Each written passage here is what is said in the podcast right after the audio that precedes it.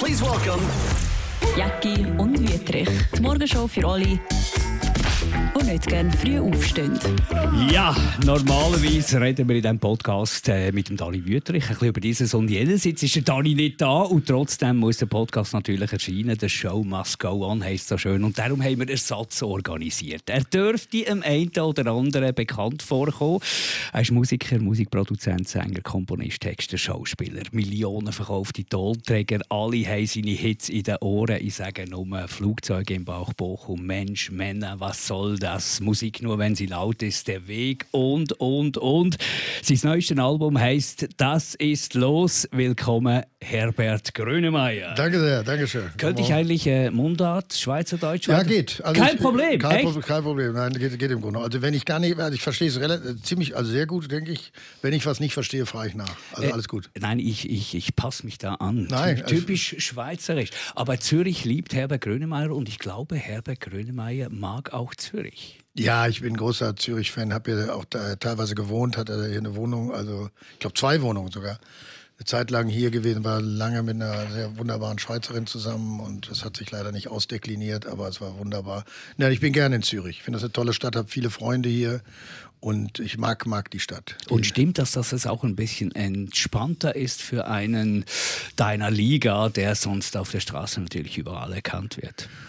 Äh, grundsätzlich sind die Schweizer sehr zurückgelehnt, äh, äh, sehr entspannt, also gehen auf einen sehr respektvoll zu und, und, und sind sehr freundlich und, und, und, und umgekehrt ist ja auch so, man freut sich ja auch, wenn man, also wenn man erkannt wird, ist ja nicht so, als wenn man ständig schreit, oh Gott, mich haben sie erkannt, dann, ich meine, dann müsste ich auch nicht singen.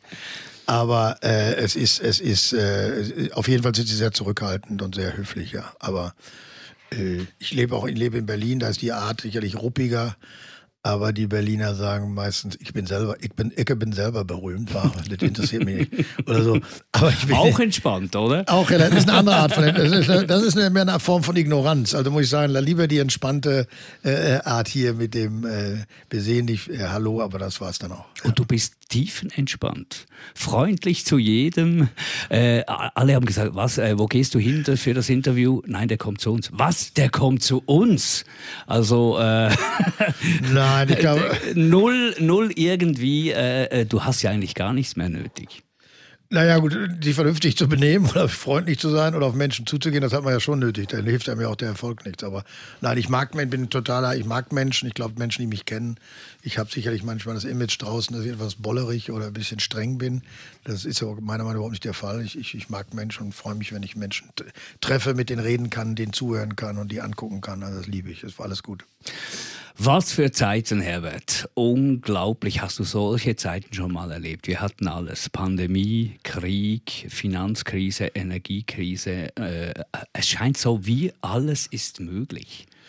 Ja, es fällt alles übereinander. Es ist sicherlich so, dass, dass die ein, ein, das eine äh, Ereignis äh, wird vom nächsten abgelöst oder fällt ineinander rein. Oder äh, das ist schon eine Zeit, äh, die uns, glaube ich, geistig und vom Kopf her und von den Fähigkeiten, das zu, zu sortieren, an, an unseren Rand bringt, an die Kante bringt. Äh, so habe ich das noch nicht erlebt. Ich werde jetzt äh, äh, bald 67 und habe schon einiges erlebt. Aber diese Form von, von, von Konfusion und Herausforderung, das ist schon äh, äh, einmalig, ja. also tragischerweise einmalig.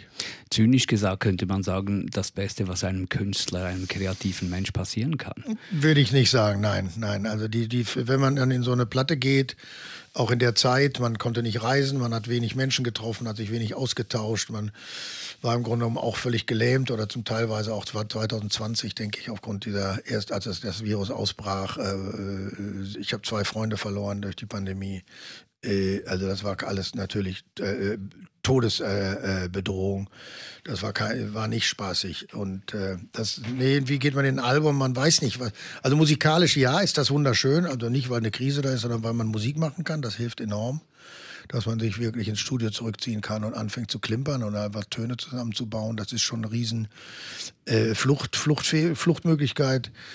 Wenn, man's dann, wenn es dann an Texten geht, muss ich sagen, ist es dann eher, also die Zeit jetzt sehr, sehr äh, schwierig. Worüber singst du? Was singst du? Was sind deine Gedanken? Äh, kriegst du das in Worte gefasst? Fallen dir überhaupt, weil ich meine, bei mir ist generell das Thema immer erst so, so, fällt dir überhaupt was ein? Aber da würde ich nicht sagen, dass eine Krise in Anführungsstrichen für einen Künstler dankbar ist.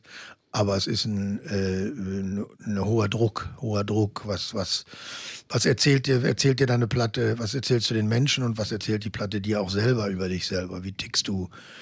Wie, wie, wie, wie gehst du damit um? Was ist, ist deine Fähigkeit der Verdrängung? Wo siehst du irgendwelche Ansätze? Was kann eventuell helfen, das zu ertragen? Also, das ist schon ziemlich durcheinander. Aber die, die Platte ist ja fast ein bisschen wie die, die Antwort. Deshalb nicht was ist los, sondern das ist los. Und wenn man sie so ein bisschen zusammenfassen möchte, äh, Hoffnung, Mut, Zusammenhalt, ist so ein bisschen schon das, was diese Platte aussagen soll.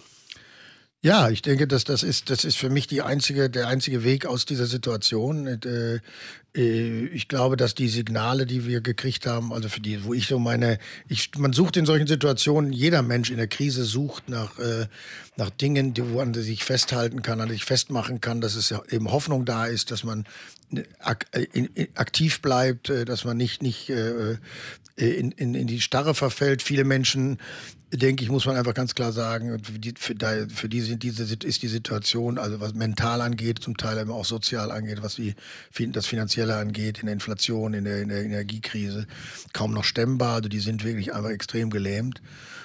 Aber es denke ich, man, ich versuche an das zu appellieren, auch bei mir selber. Was, was findest du, was ist da, wo man sagen kann, da kannst du dich eventuell hochhangeln oder was könnte eventuell ich da rauskriegen, rauskriegen. Und ich, für mich ist nach wie vor so ein fast ein historisches Erlebnis war für mich, als die Menschen 2015 in, in Deutschland, ich denke, das wird in der Schweiz nicht anders gewesen sein, auf die Geflüchteten zugingen, auch in den Bahnhöfen und die aufgenommen haben und denen zeigten, pass auf, wir wissen nicht, wie es geht, aber wir würden euch einfach gerne zeigen.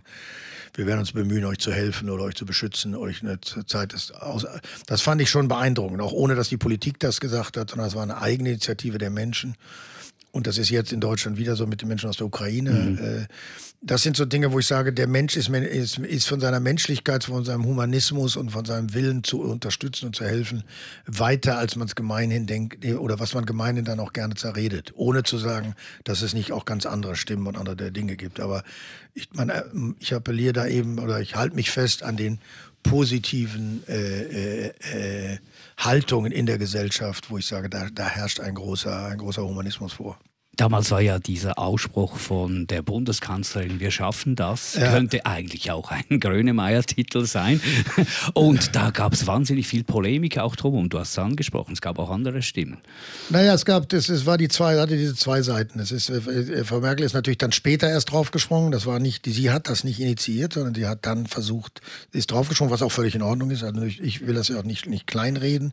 Den Fehler, den sie dann meiner Meinung nach gemacht hat, ist, dass sie nicht ununterbrochen mit den, mit den, mit den Menschen gesprochen hat und hat gesagt, auf, das sind die Probleme, da sind wir, das haben wir geschafft, das haben wir noch lange nicht geschafft. Äh, dann die Kommunikation hätte weiterlaufen müssen mit der Gesellschaft. Also nur zu sagen, wir schaffen das, war ein interessanter Ansatz, hätte dann aber weiterlaufen müssen. Also das, also wie in einer Beziehung, wie in einer Familie, wie in allem. Man möchte informiert bleiben, dann bleibt man dran, dann fühlt man sich wahrgenommen, dann fühlt man sich gehört. Wenn man das nicht tut, überlässt man die Menschen dann plötzlich so einem wabern, was dann natürlich von rechts kommt, die dann sagen, oh, oh, oh, oh, oh Überfremdung und die nehmen euch eure Jobs weg und ich weiß nicht was. Äh, da dann, da, da hat sie dann, die, ist die Kommunikation abgerissen, da hätte sie weitermachen müssen, da, da hat sie aufgehört. Äh, äh das, das würde ich jetzt sagen, für sie fand ich jetzt ein bisschen schade. Äh, aber die Gesellschaft als solches bis heute, also ich sehe das in meinem Umfeld, ich, ich selber habe, also ich finanziere seit 2015 äh, eine Wohngemeinschaft für unbegleitete Jugendliche, die, die, wo nach wie vor die begleiten wir so in der Ausbildung, im, im, in der Schule, dann der Ausbildung, Studium und immer über Jahre immer kommen immer wieder neue und, und ich weiß in Berlin kenne ich ganz viele Freunde von mir, die wirklich auch bei sich zu Hause Menschen aufgenommen haben. Und, und das ist einfach, sind für mich so Signale, äh, die lasse ich mir nicht nehmen. Mhm. Und gerade wenn es so ist, wie es ist, kritisch mit der Situation auch in der Ukraine, im Iran, das, die Klimasituation, was auch immer, kennen wir ja alles, muss ich ja nicht alles aufzählen. Aber dann ist das das, was mich so wo ich sage, ja, aber das, ich habe immer an Menschen geglaubt. Ich, ich, ich bin, ich mag Menschen. Ich bin, denke ich, wirklich ein aus, ausgesprochener Menschenfreund, auch wenn ich vielleicht das Image nicht habe. Aber äh, das lässt mich eben, das, darauf baue ich meine Hoffnung, ja. Also äh, du glaubst mehr an den Menschen als an die Politik, wenn ich das äh, zwischen den Zeilen raushöre. Ich denke, die Politik sind Repräsentanten. Da gibt es die besseren und die schlechteren. Also das ist so ähnlich wie, keine Ahnung, das ist wie im Fußball. Keine Ahnung. Ja, ich, ich bin nicht derjenige, der alles auf die Politik schiebt. Ich denke, die Gesellschaft und die Kunst speziell, auch der Journalismus, also sind auch dafür da, die Politik zu betrachten und auch zu korrigieren. Gleichzeitig kann man von denen, ich, ich, aber ich gebe ihnen auch nicht alle Verantwortung, weil das kenne ich auch aus, ich habe lange in England gelebt. Man ist natürlich auch zum Teil, hat man eine eigene Verantwortung. Aber äh, ich glaube, dass wir als Gesellschaft äh, in meinen Augen weiter sind als die Politik, ja. Und auch äh, im aktuellen Ukraine-Krieg ist, sind ja wahnsinnig wenige Personen, die sowas auslösen oder bestimmen, dass sowas ja. Jetzt passiert. Und alle müssen irgendwie Mit. mitziehen, mitleiden, was auch immer. Also schrecklich eigentlich. Ja, man ist überrascht, dass das sicherlich so, also gerade wir Deutschen mit unserer Geschichte haben uns immer gefragt, wie konnte das passieren? War für uns ja eine elementare Frage über Generationen. Wir haben gesagt, wie kann man ein Volk so hinter sich kriegen und so aufstacheln, wobei das noch extremer war, weil sogar das ganze Volk noch äh, loszog, in Anführungsstrichen. Äh, und dann haben wir immer gedacht, das kann nicht sein. Okay, das wird die Zeitfrage, Inflation, Arbeitslosigkeit, weiß nicht was gewesen sein. Und plötzlich wacht man eben, äh, ja, wo sind wir jetzt? In, seit 50, 60 Jahre später wacht man auf und erlebt, also nicht nur in, in, in, in Russland, wie auch im, im, Iran oder auch in Amerika mit Trump, äh, wie leicht es plötzlich wieder ist, die Menschen äh, zu manipulieren und, und in Richtungen zu. Das, das, das, da muss ich sagen, habe ich mit meinem deutschen Denken und mit unserer deutschen Geschichte, das hätte ich nicht erwartet, mhm. dass das machbar ist. Oder Orban in, in, in Ungarn. Äh, oder Bolsonaro auch in Brasilien oder so. Das, das hätte ich nicht, das hätte ich nicht gedacht. Da hätte ich nicht gedacht, dass das geht. Aber das sind vielleicht diese Sinuskurven in dieser menschlichen Entwicklung. Und, äh, und umso mehr ist es, glaube ich, wichtig, dass man sich dagegen stemmt und latent probiert, da eben eine, eine Gegenposition zu haben, damit die merken, das ist eben auch, äh, sie kommen damit dann doch richten enormen Schaden an, dramatischen Schaden an. Aber äh, äh dass man ihnen klar macht, äh, wenn es geht, damit wirst du nicht durchkommen. Und wusste ich gar nicht, du hast ja noch eine gewisse Affinität familiär, glaube ich, zu, zu diesem Raum, Russland, dieser Region. Ich habe eben in der Geschichte, das ist also so eine merkwürdige Doppelung. Also ich habe, meine Mutter kommt aus Estland, also mal mütterlicher, großmütterlicherseits aus Deutschland, aber väterlicherseits Esten seit, also Deutsch-Esten seit dem, seit dem Ritterorden. Ich äh, habe auch äh, äh, äh, in unserem Stammbaum auch zum Teil Menschen aus Russland. Aber gleichzeitig mussten meine Mutter, meine Großmutter fliehen vor den Russen, weil mhm. die kamen. In, äh, äh, in Estland rückten die an im, im, Zweiten Weltkrieg. Und das hat meine Mutter und meine Großmutter massiv traumatisiert. Also das, äh, die musste eben aus Tallinn fliehen, eine Hansestadt am Meer, und landete in Bochum im Kohlenpott das hat sie im Grunde genommen, ist sie ihr Leben lang, äh, hat zum Glück einen wunderbaren Mann getroffen, also mein Vater, der war wirklich ein lieber Kerl und die haben sich auch sehr geliebt, aber gleichzeitig hat die sehr darunter gelitten, plötzlich dann mitten im Ruhrgebiet zu sitzen und äh, ja, und heimatlos zu sein in dem Sinne. Also die Heimat verloren, also das kenne ich, ja. also war, war, war Russland schon immer ein schwieriges Thema äh, bei, bei dir und deiner Familie? Nee, verrückterweise nicht. Das ist eben auch, das, es war die Geschichte ja, bei meiner Großmutter ja die Traumatisierung durch den Einmarsch der Russen. Und dann war mein Vater wiederum so als sozialliberaler Denker immer derjenige, der gesagt hat, äh, Russland gehört zu Europa, ist ein wichtiger Teil von Europa, muss aufpassen. Also der war jetzt nicht gegen Amerika oder irgendwas, aber der war so ein Brandt, Willy Brandt-Fan. Äh, mhm. Vater liebte Willy Brandt, war so ein Sozialdemokrat, mein Vater. Und hat eben genauso wie Willy Brandt, äh, denke ich, so was die Sozialdemokraten damals Anfang der 70er noch gemacht haben, hat versucht eben zu, zu erklären, wenn wir es schaffen, gemeinsam mit dem Osten und auch mit Russland äh, zusammenzukommen, was ja dann auch der Weg über Gorbatschow war, äh, dann ist das für Europa wunderbar. Dann ist das, ist das eine Ergänzung. Und äh, also insofern war das, fing an mit der Verfolgung meiner Großen, meiner Mutter und dann äh, änderte sich das Denken und jetzt ist das natürlich wieder über Nacht total zerplatzt. Ja. Wo sind wir da falsch abgebogen? Boah, das ist schwierig. Ich glaube, da sind wir nicht nur falsch abgebogen. Ich glaube schon, ähm, man war sich nicht im Klaren, was in dem Kopf von Herrn Putin vorgeht. Also ich wundere mich selber. Also für mich war es so, dies, dies, also ich, da gibt, da kann man natürlich auch verdammt lange drüber reden. Was mich sehr wundert oder gewundert hat, ist, dass die Frau Merkel, die nun ein großer Männerbeobachter war, also die den Herrn Kohl weggeräumt hat, die den Herrn Koch weggeräumt hat, die den Herrn Merz weggeräumt hat, die ja so unscheinbar daherkam am Anfang, aber die einen sehr spezifischen Männerauge hatte, hat mich dann immer gewundert, wie konnte man bei dem nicht erkennen, wenn man den so lange kennt und mit dem beim Essen sitzt, ja, und die, was den umtreibt. Die, die, die mochten sich, glaube ich, auch. Äh, da, da sind, so weit sind wir noch. Das ist eine ganz interessante These. Ja, ich, ich bin da auch völlig, es ist, also man kann, wenn man, sie, das will ich jetzt aber nicht, man kann sich da versteigen in die absurdesten Theorien. Aber was mich trotzdem gewundert hat, wenn ich, wenn ich, wenn ich also mit so jemandem gegenüber sitze und habe so eine, also guck dir mir die Männer so genau an, sprech auch noch Russisch, also verstehe den auch.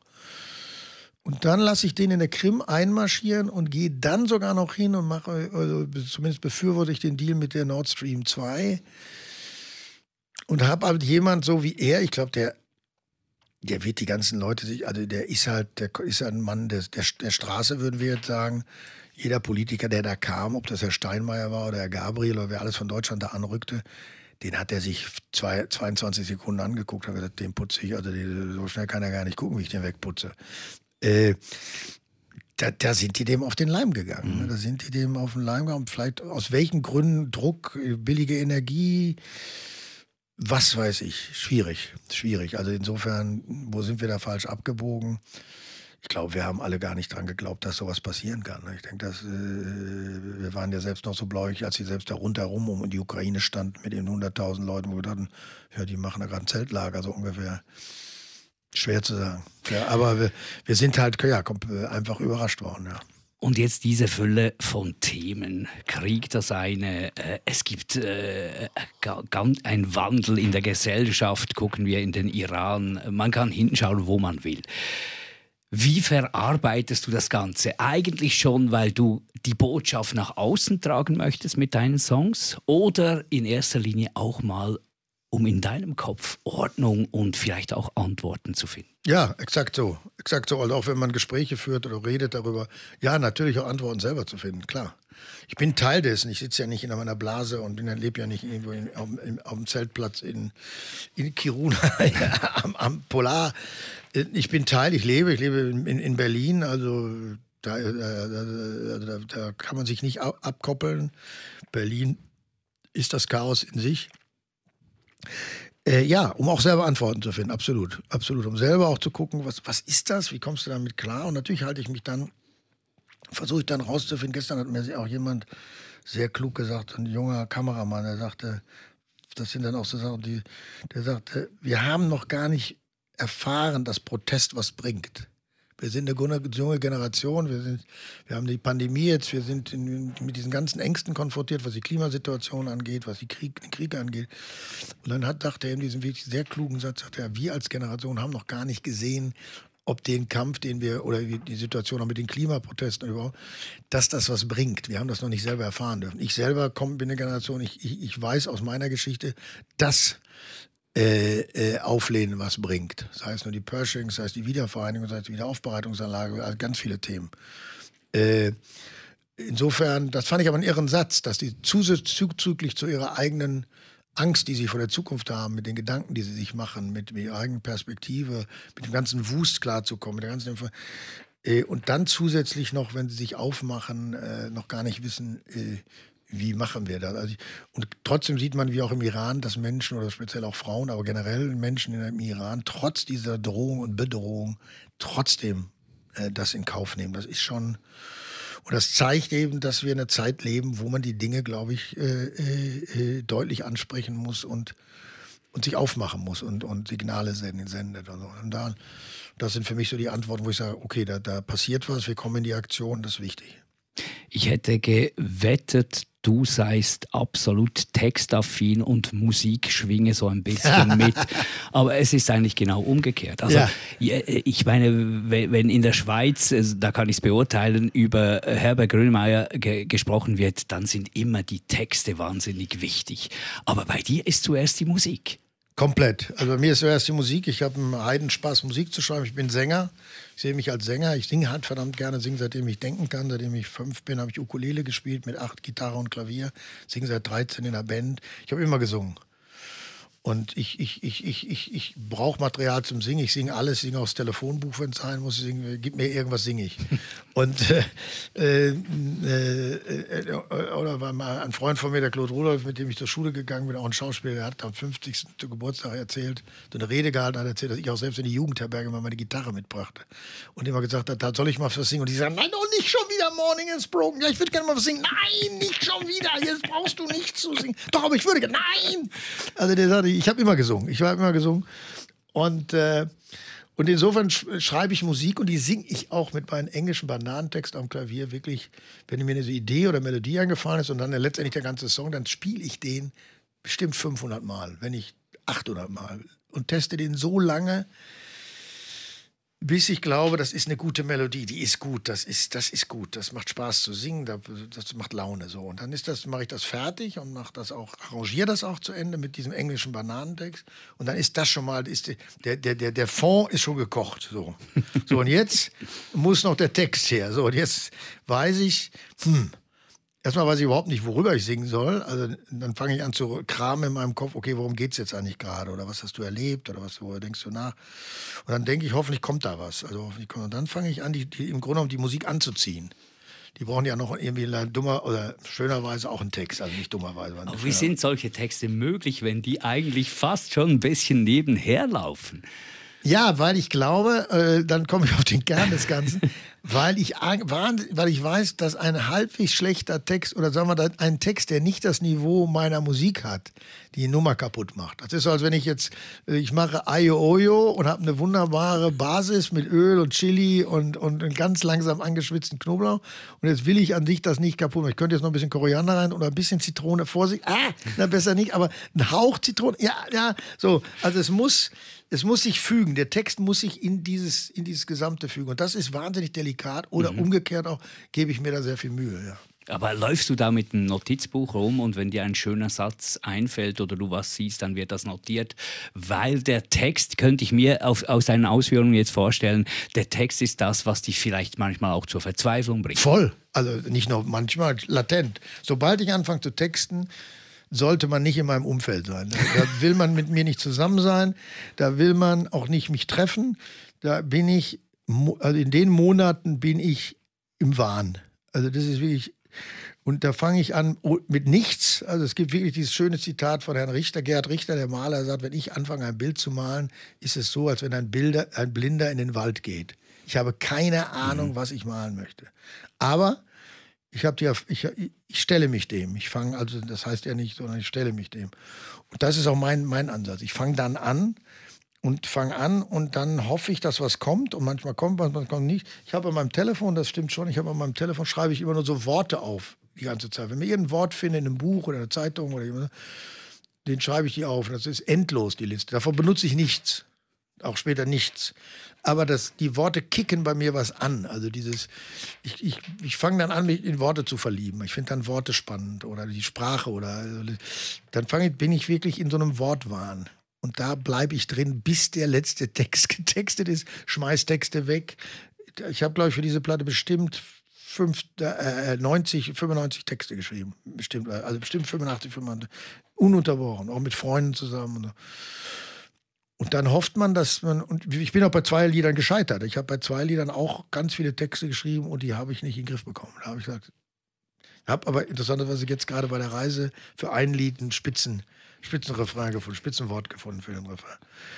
Aber, äh, aber ich bin dann in diesem Wortwahn. Ich bin dann Tag und Nacht und drehe jedes Wort, kann die Reime nicht mehr hören.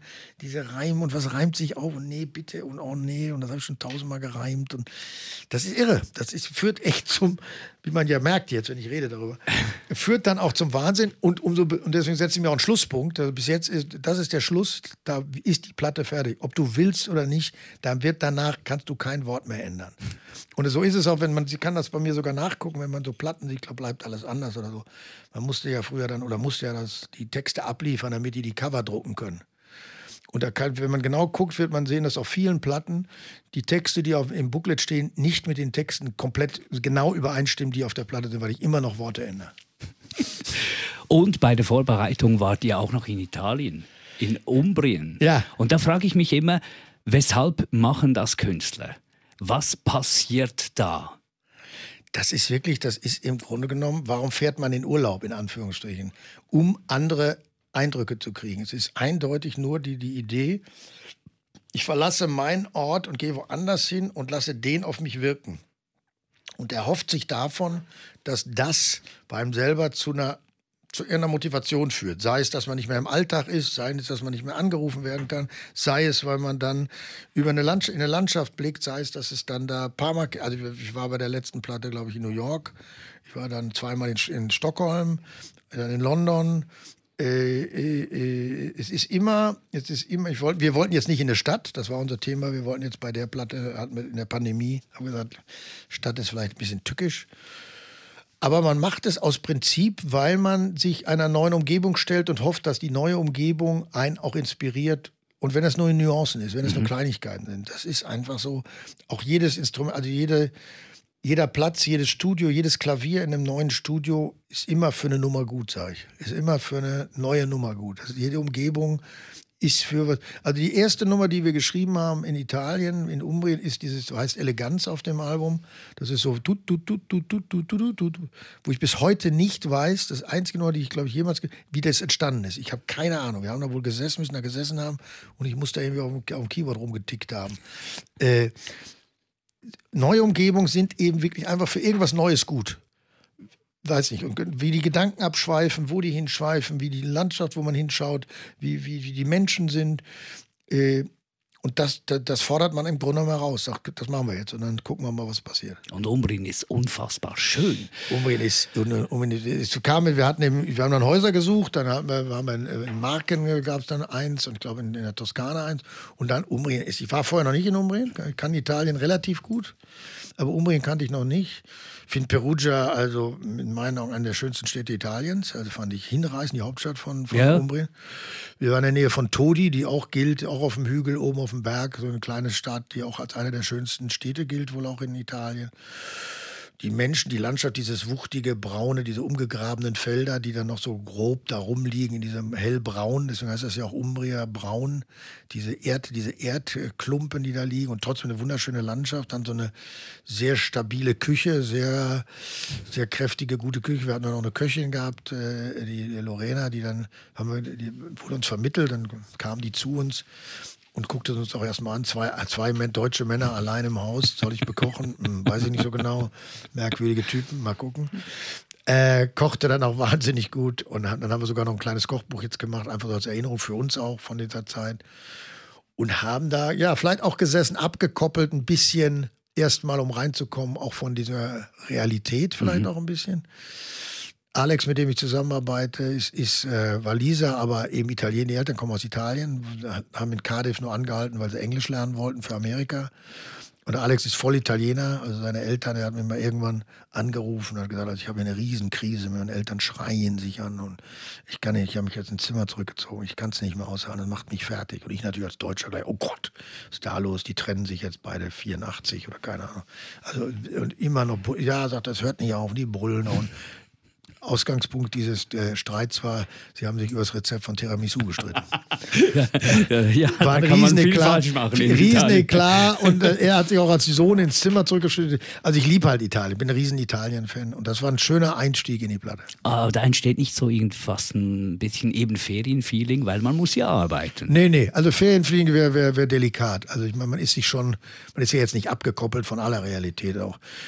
Nee, nee, Ferien, der Druck ist enorm hoch. Also ich meine, uns läuft die Zeit weg. Wenn, ich, wenn wir uns einen Endpunkt setzen, der war ganz klar Ende letzten Jahres, weil da musste die erste Single fertig sein.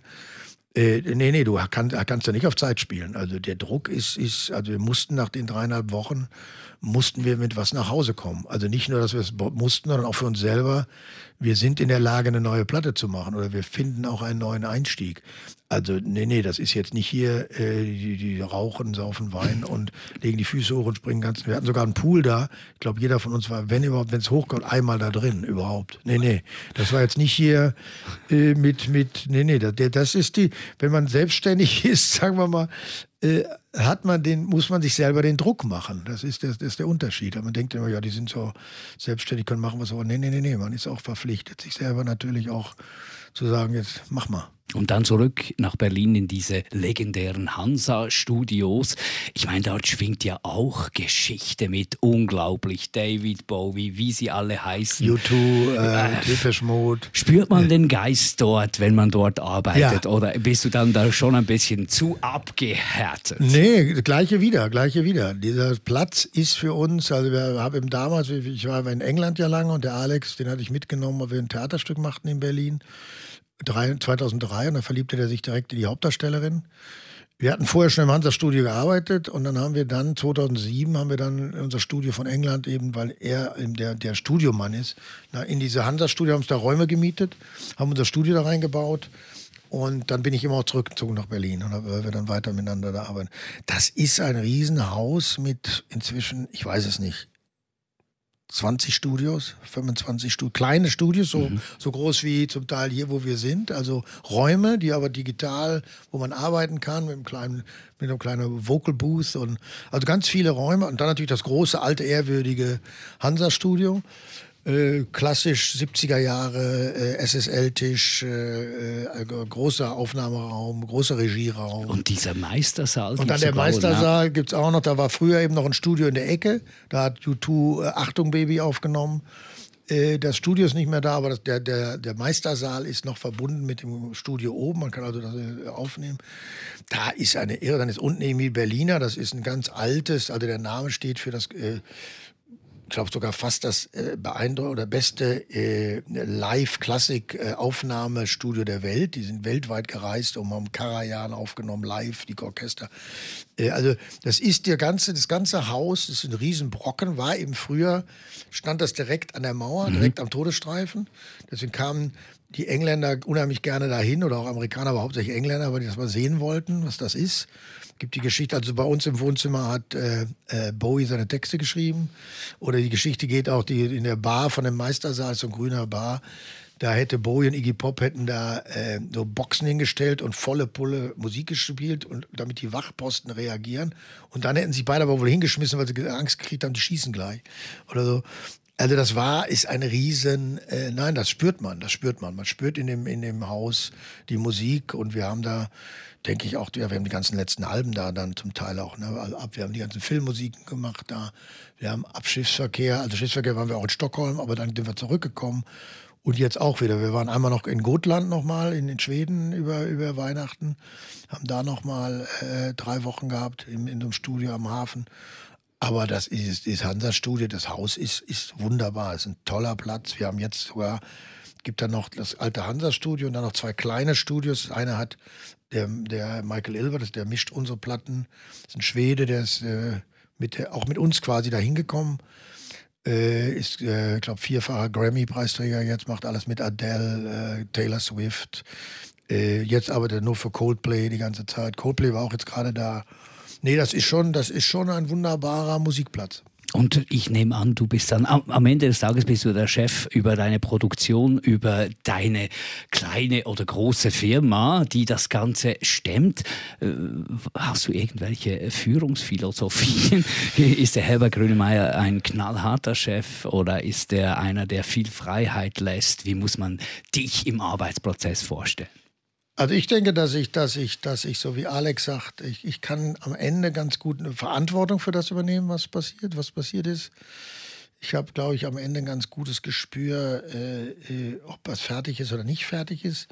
Aber ansonsten würde ich mich beschreiben als absoluten Teamplayer, weil ich weiß, ich bin, bin vielleicht im Mittelfeld gut, ich bin kein Stürmer, ich bin kein Torwart, ich bin kein Verteidiger. Ich find, bin begeistert, dass ich im Team arbeiten kann mit Menschen, die jeder eine ganz eigene Qualität haben. Und das fahre ich, das fahren wir gemeinsam zusammen. Also das ist das Ergebnis aus ganz vielen Köpfen, ganz vielem Denken, auch was mein Team angeht. Da sind ganz viele sehr gestandene, eigenständige Menschen. Und ich freue mich riesig, dass ich denen zuhören kann und auch deren Entscheidung oft auch annehme, selbst wenn sie auch zum Teil mal auch mit meinen nicht übereinstimmen. Also da bin ich sehr, also ich, ich, ich respektiere und, und, und, und äh, jede Expertise, jede, jede, jede Fähigkeit und vielleicht benutze ich die auch gerne, aber, äh, aber ich bin nicht, bin nicht der knallharte, äh, also ich, ich, ich bin, ich glaube, ich bin ein absoluter Teamplayer. Also, also ich habe zehn Jahre im Verein Fußball gespielt, bin totaler Fußball-Nerd, also ich weiß, dass nur am Team als Einzelkämpfer bist du nichts. Ich bin kein, bin kein Boxer, ich bin, bin ein Fußballer. Und was ich unglaublich finde, also da komme ich zu einem, meinem Herbert Grönemeyer-Moment. Okay. Es gibt ja die Herbert Grönemeyer-Momente. Ich habe zwei. Als kleiner Junge äh, versteckt, als meine Eltern das Boot geschaut ah. haben, habe ich heimlich mitgeschaut. Ich war eigentlich noch zu klein, um, um einen solchen bis heute unvergessen einer der besten Filme, die es je gab. Und der andere äh, Grönemeyer-Moment war im Letzigrundstadion Mensch-Tour. Und da, äh, was mich fasziniert hat, wenn der Herbert Grönemeyer sich bedankt beim Publikum, dann geht das nicht nur bis zum äh, Security am Bühnenrand, sondern es kommt wirklich dankbar rüber, also nichts gespielt, obwohl du schon alles erlebt hast. Ist, ist das einfach ein Charakterzug von deinen Eltern mitgegeben? Hast du dir das erarbeitet, dass du diese Demut behalten konntest, trotz gigantischem Erfolg? Weil das erlebt man bei keinem anderen Künstler in dieser Authentizität, in dieser Echtheit. Wow. Boah, jetzt, also das ist jetzt schwer darauf zu also was soll ich dazu sagen? Also für mich ist für mich ist ein Konzert so, als wenn ich Freunde zum Essen einlade. Und wenn der Abend, wenn ich dann, wenn wir alle dann äh, äh, äh, beim Nach, beim, beim Kaffee sind und beim, beim Trinken und, und, dann ist das Gefühl, was entsteht, wie, was war das für ein Abend? Und dann freue ich mich darüber, oder ich eingeladen bin, nehmen wir es mal auch andersrum, oder ich bin eingeladen, weil dann freut man sich einfach und ist dankbar dafür, dass man so einen Abend erleben durfte. Und das sehe ich äh,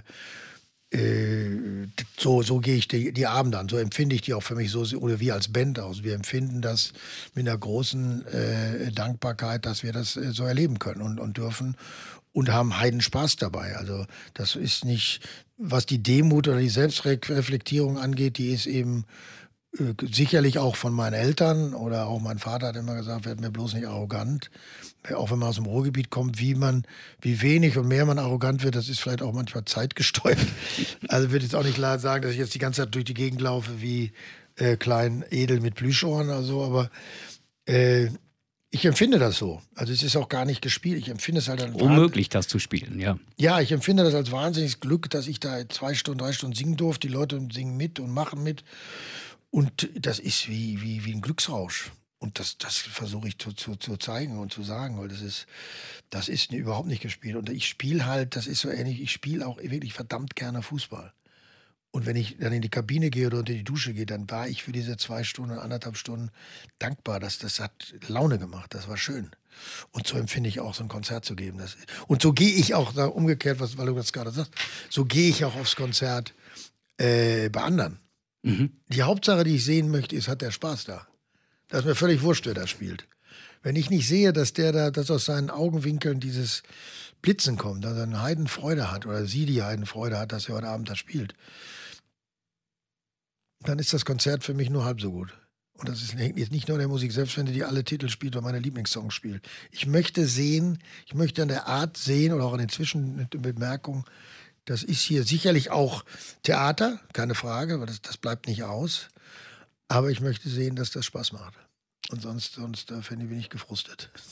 Das ist los. 13 wunderbare Songs, was es gibt, überall dort, wo es gute Musik gibt. Und dann hoffentlich auch wieder Konzerttournee und hoffentlich auch Zürich nicht vergessen. Wir sind in Zürich, wir sind Ende Mai in Zürich und im Hallenstadion und wir sind auf jeden Fall hier. Und wenn man will, also das ist jetzt so der Anfang und dann gucken wir mal, das war natürlich jetzt in der Pandemie und auch in der ganzen Situation, was die, die Finanzen der Menschen angeht und sowas, ist natürlich auch eine harte Situation. Aber wir kommen, wir sind da, das ist auch alles wunderbar und, und dann äh, kommen wir auch gerne wieder und gucken, wie es was weitergeht. Aber wir sind auf jeden Fall jetzt bei der Tour Ende Mai auch hier in Zürich. Gerber Grönemeyer, besten Dank. Danke auch. Jacki und Wietrich. Die Morgenshow für alle die nicht gerne früh aufstehen.